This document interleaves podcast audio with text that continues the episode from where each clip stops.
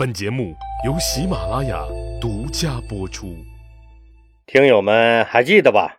前几集咱们讲了匈奴出兵侵犯大汉朝的铁杆小弟居师国这件事儿。当时老将军赵充国主张出兵狠狠地教训匈奴一下，而丞相魏相却反对大规模出兵。结果，汉宣帝刘询刘皇帝采纳了丞相魏相的建议。放弃了汉朝在居师国的屯田及其他既得利益，并把居师国政府和人民迁到了汉朝控制的曲黎地区。可能您要说了，老将军赵充国已经七十来岁了，本来想着在有生之年再去干一把匈奴，名垂青史，这一下子不是让老将军赵充国的愿望落空了吗？那当然不会。因为世界上作死的可不只是匈奴人，那还有谁敢跟大汉朝叫板呢？这事儿还得从汉武帝刘彻老刘头说起。老刘头是个出了名的狠人，老刘头的宗旨就是：全球范围内谁出头我就灭谁。他在世时，除了往死里打匈奴。还切断了匈奴对外界的一切联系，意图把匈奴孤孤单单地困死在北方沙漠里。老刘头当年的具体做法是，在匈奴的传统势力范围地区设置大汉朝的统治机构。啥意思？就是说这地儿我汉朝占了，你匈奴人滚一边拉玩去，能他妈滚多远就他妈给老子滚多远。汉武帝刘彻老刘头当年的想法是，用实际行动宣示大汉朝的主权。于是汉朝就在大西北地区搞了一系列大的动作。首先，从公元前一二零年到公元前一一一年，汉朝向河西走廊进行了四次大规模的移民，累计移民人数至少有一百多万人。这些移民就在河西走廊地区扎下根来。汉朝的这些移民迁到河西各地，改变了当地人口的民族成分，使河西走廊逐渐变成了以汉族为主体的地区，有利于汉朝政令的贯彻和社会的稳定。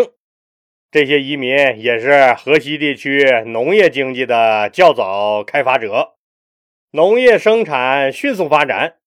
再一个，移民从事的经济活动改变了当地的经济结构，由比较单一且脆弱的畜牧和狩猎经济，向有稳定收成的农牧兼营的方向发展。而且，内地来的移民还是协助边境防御、保障国家边塞安全和丝绸之路交通畅通的重要力量。当然。光有老百姓去，那肯定不行，几天就得被彪悍的西北少数民族给打回来。所以，汉朝在河西走廊设立了统治机构，派了驻军进行管辖，也就是我们说的，汉朝在河西设立了五个郡。当然了，汉武帝刘彻设置了张掖、酒泉、敦煌和武威四个郡。公元前八一年，汉昭帝刘弗陵又设置了金城郡。可能有听友说，我听人家其他的历史学者都说河西四郡，老李你怎么给整出了个河西五郡呢？其实就是河西五郡啊。说河西四郡的学者们落下了金城郡。金城郡的郡治所在地千崖。在今天甘肃省兰州市的西面，金城郡管辖今天甘肃省兰州市以西、青海省青海湖以东的广大地区，属凉州刺史部。老李告诉您，河西五郡的说法更准确，更具有历史和战略眼光，把金城郡排除在外，不符合实际情况。那我们就来看一看，为什么说金城郡也是河西地区统治机构的重要一环呢？因为金城郡的郡治所在地千崖，以及西汉时期它所属的十三个县中的八个县，东汉时期所辖的十个县中的八个县，都在黄河以西，其余两个县也在黄河之滨。从地理位置上来说，是名副其实的河西之郡。况且，金城郡西扼河西走廊的东口。南接羌戎道，北距匈奴出没的腾格里沙漠，政治和军事地位太重要了，把金城郡排除在河西统治机构之外是极不合理的。那汉朝又是移民开垦荒地，又是设立办事机构的，目的是干啥呀？汉朝想干啥，那不用问吧？宣示主权，占地盘呗。当然，还有一个目的，那就是阻断北面的匈奴与西域各国和南面的西羌部落的联系。西羌部落是少数民族羌族的一个分支。西羌部落以前居住在河西次之河和黄水之间。西羌民族也是一个作风强悍的战斗民族。由于沙漠里自然资源匮乏。为了部落的生存，西羌人个个生猛，常常以战斗而死为光荣，以病死为不吉祥。西羌人男男女女都是狠角色，女人哪怕怀孕生孩子也从不避风雪，身体素质简直是强到令人发指。如果说匈奴是当时最强悍的草原骑兵，那么，羌族就是当时最强悍的山地步兵。汉朝时，这些羌族部落都臣服于匈奴。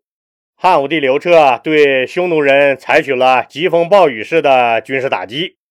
刘皇帝派兵在河西驱逐匈奴的时候，和匈奴人勾结的羌族部落也受到了汉朝的征伐。为了一劳永逸。汉武帝刘彻逼迫这些羌族部落向西迁移，也就是说，把西羌各个部落全部赶出了他们世代居住的黄中地区。黄中地区也就是黄水流域约四万平方公里的地区，这里土地肥沃，西羌部落一直在这儿居住。西羌部落被赶出世代居住的黄中地区以后。只好向西向南四处流浪。虽然说树挪死，人挪活，好像人挪一挪地方就能生活更好似的。可是外面的世界很精彩，外面的世界更无奈。西羌部落在外流浪了多年，都没找到一块适合生存的土地，所以他们的生活一直都特别困难。于是就有了结束流浪回家乡的想法。恰好在公元前六二年，汉宣帝刘询派出光禄大夫义渠安国到西羌部落的聚集区巡查。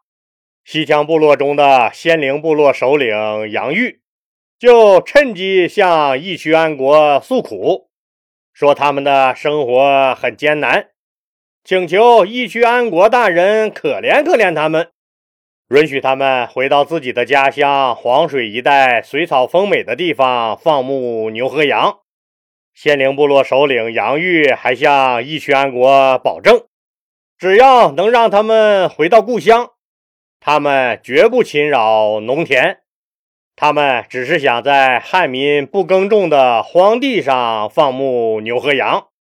按说，义渠安国作为汉宣帝刘询派出的使者。他的职责就是把汉朝中央的民族政策传导下去，把底下发生的情况及时上报给中央政府。所以，仙灵部落首领杨玉提出的这个请求，义渠安国能做的就是把报告打到中央，由汉宣帝刘询、刘皇帝主持开会讨论，行与不行都是人家皇帝说了算。如果这个事儿按程序办，那就简单多了。可玉渠安国不知吃错了药，还是脑袋被驴踢了，彻底把这事儿给整拧巴了。他一听西羌部落说要回家乡这个字眼儿，当时圣母心大爆发，立马觉得这是一个多么淳朴的要求啊！自己当时就被感动的够呛，于是二话没说。立刻代表大汉朝政府答应了西羌部落的请求，允许他们回到黄水以北水草丰盛的地方放牧牛和羊。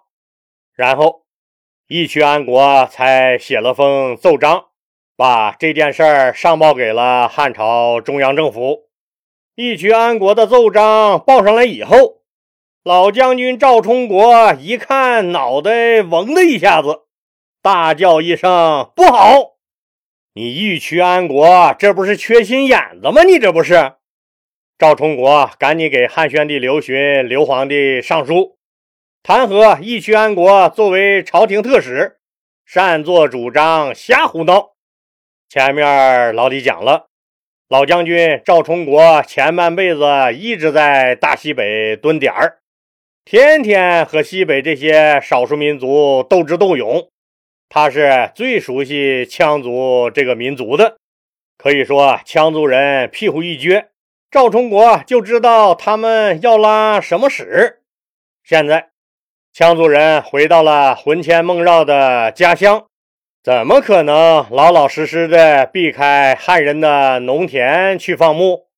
所以赵充国赵老将军认为，西羌各部落不好好的在移民区待着。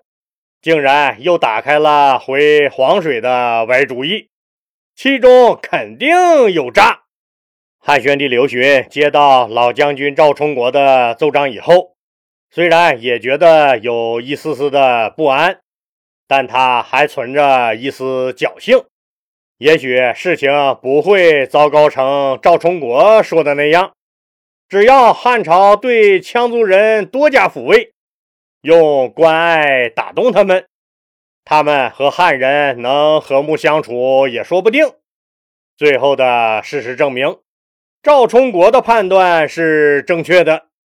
西羌各部落在得到义渠安国的口头批准以后，迅速行动，不顾汉军的阻拦，强行渡过黄水，如蝗虫般涌入了金城、武威等各个郡县。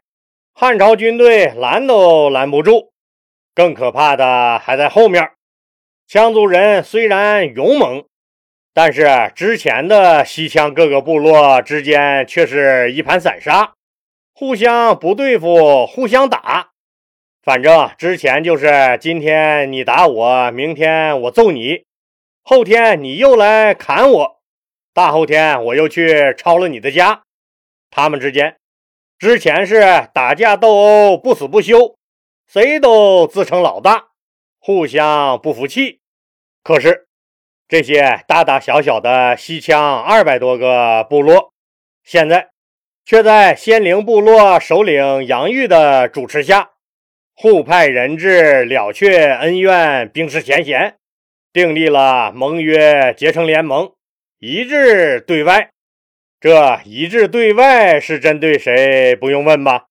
原本一盘散沙的羌族人，其战斗力顶多和西域的一个小国家力量相当。然而，团结紧密的西羌联盟，其实力绝不会比匈奴差。汉宣帝刘询得到这个消息以后，彻底慌了。一边吩咐河西的各郡县严加监控西羌各部落的移民，一边紧急把义渠安国召回国内，一边赶紧喊来老将军赵充国商量。赵充国一见面就告诉刘皇帝，事情恐怕比想象的还要严重，因为根据以往的经验来看。这个羌族结盟的背后主使一定是匈奴人，估计他们已经秘密筹划好多年了。现在肯定已经有匈奴人秘密潜入进了西羌各部落中，策划里应外合，一举拿下汉朝的河西走廊。现在我们大汉朝当紧要做的就是未雨绸缪，早做防范，把他们的计划扼杀于摇篮之中。那汉宣帝刘询是否采纳了老将军赵充国的建议呢？有匈奴暗中支持的西羌各彪悍部落联盟，最终拿下没拿下汉朝的河西走廊呢？咱们呢，下集接着说。现在喜马拉雅推出了给专辑投月票的活动，当然是免费的。兄弟姐妹们，记得把您手里的月票投给老李的这个专辑啊！月票多少就显示节目的受欢迎程度。老李还希望有条件的听友能加入老李的西米团，因为苹果手机系统是个独立系统。所以，苹果手机如果按月购买老李的西米团，享受不到连续包月的最优惠政策。老李建议用苹果手机的听友直接购买包年服务，那个是最优惠的价格，能给您省下不少的钱。谢谢各位听友的支持。